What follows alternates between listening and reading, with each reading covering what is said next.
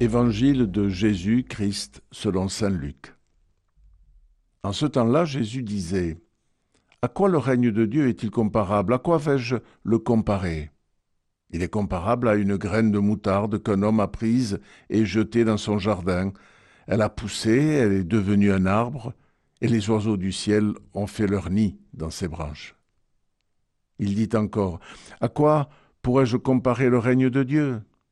Il est comparable au levain qu'une femme a pris et enfoui dans trois mesures de farine jusqu'à ce que toute la pâte est levée.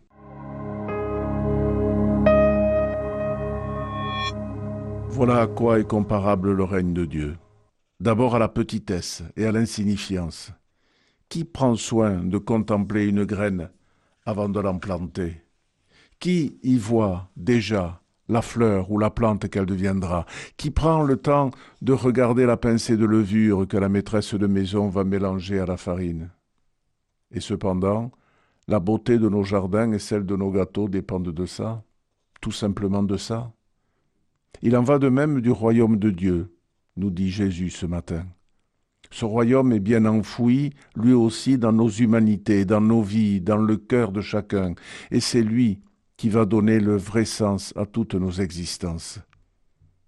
Nous sommes dans un monde qui ne recherche que les éclats, les lumières, la puissance, à la fois pour convaincre et aussi pour s'imposer. Mais cela n'est que des agitations de pantins insouciants. Le vrai sens de la vie se trouve dans l'amour que l'on peut offrir ou partager, et aussi dans la reconnaissance de l'autre comme un frère ou une sœur digne d'être aimé. C'est justement en regardant l'autre, en le reconnaissant aussi pour un être existant, que l'on devient humain et que l'on se découvre soi-même.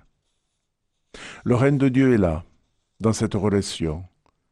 Et si nous observons attentivement le comportement de Jésus avec tous ceux et celles qu'il a côtoyés, nous comprenons bien que c'est lui qui les fait exister, en plongeant sur eux et sur elles son regard d'amour qui ne juge pas, mais sauve. La graine que nous plantons, nous ne la verrons plus jamais. Elle est enfouie dans la terre. La levure mélangée à la farine devient méconnaissable, et ce sont elles qui donnent cependant cette flore inouïe, ou ce pain, ou ce gâteau tant apprécié.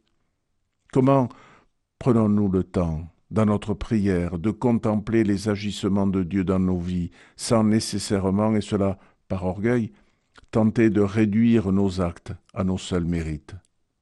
Comment savons-nous aussi prendre le temps d'attendre que la plante pousse, que le gâteau soit cuit, que nos vies s'épanouissent, et rendre grâce pour ce que nous récoltons, au lieu de n'y voir que nos qualités de jardinier ou de cuisinier? Jésus nous demande aujourd'hui d'être observateurs, mieux, d'être des contemplatifs, pour prendre davantage conscience qu'au-delà de nos qualités, nous sommes aussi les bénéficiaires inconscients de l'amour de Dieu. Si tu savais le don de Dieu, dit Jésus à la Samaritaine, si nous le savions, nous aussi.